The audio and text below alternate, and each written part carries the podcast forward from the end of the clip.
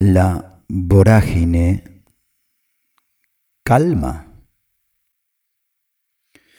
Hoy la introducción y la frase que nombra a este podcast, me resisto un poco a decirle podcast porque me cuesta mucho pronunciarlo, pero bueno, el título y la frase de este encuentro de palabra y música hoy es dubitativa. La vorágine calma.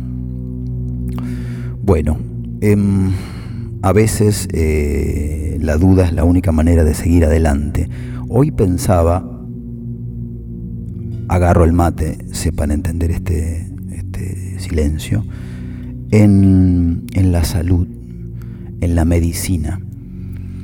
Medicina es una palabra que me gusta más que salud. Salud la asocio a un hospital y medicina a algo mágico, eh, algo misterioso. Mira, medicina mágico misterioso, mucha M por ahí. Y hoy recordaba,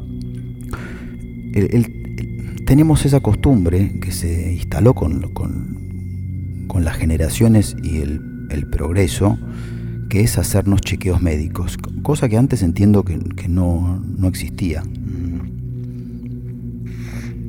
Ah, antes eh, me refiero hace muchos años, ¿no?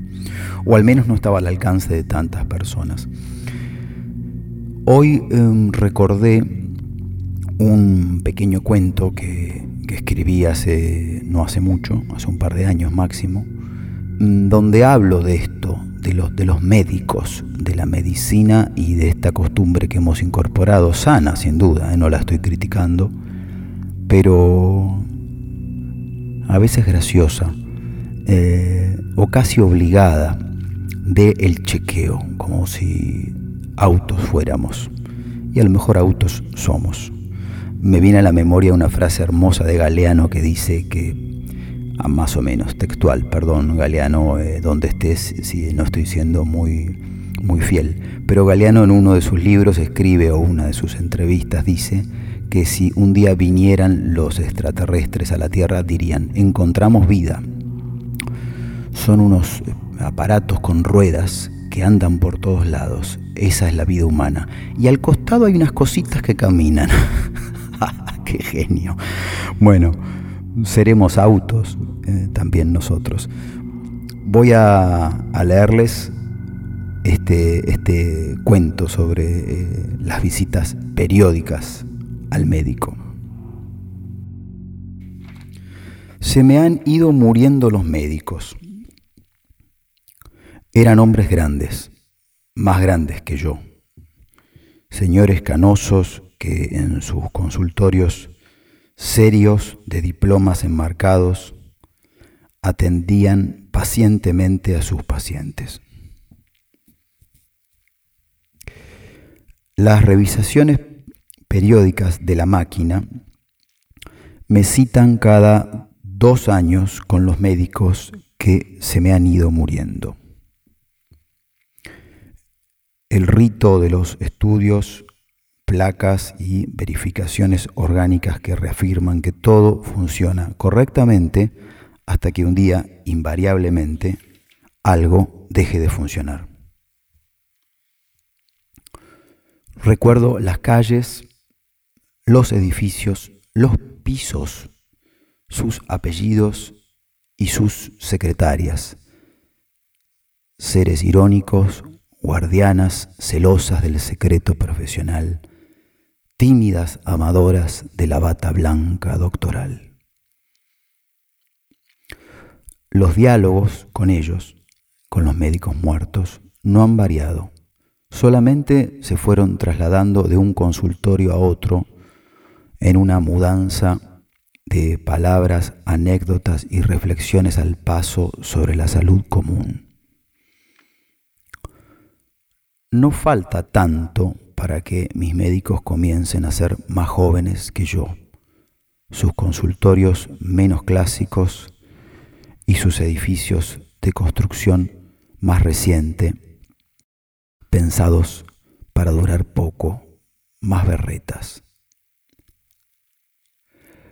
Comenzará ahí a invertirse el modo, el trato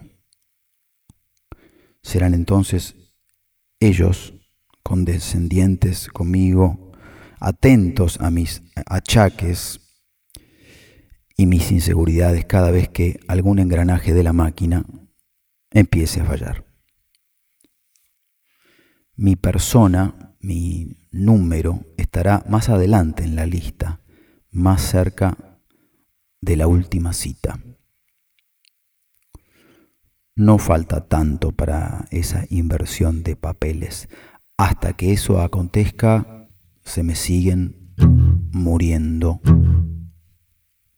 los médicos.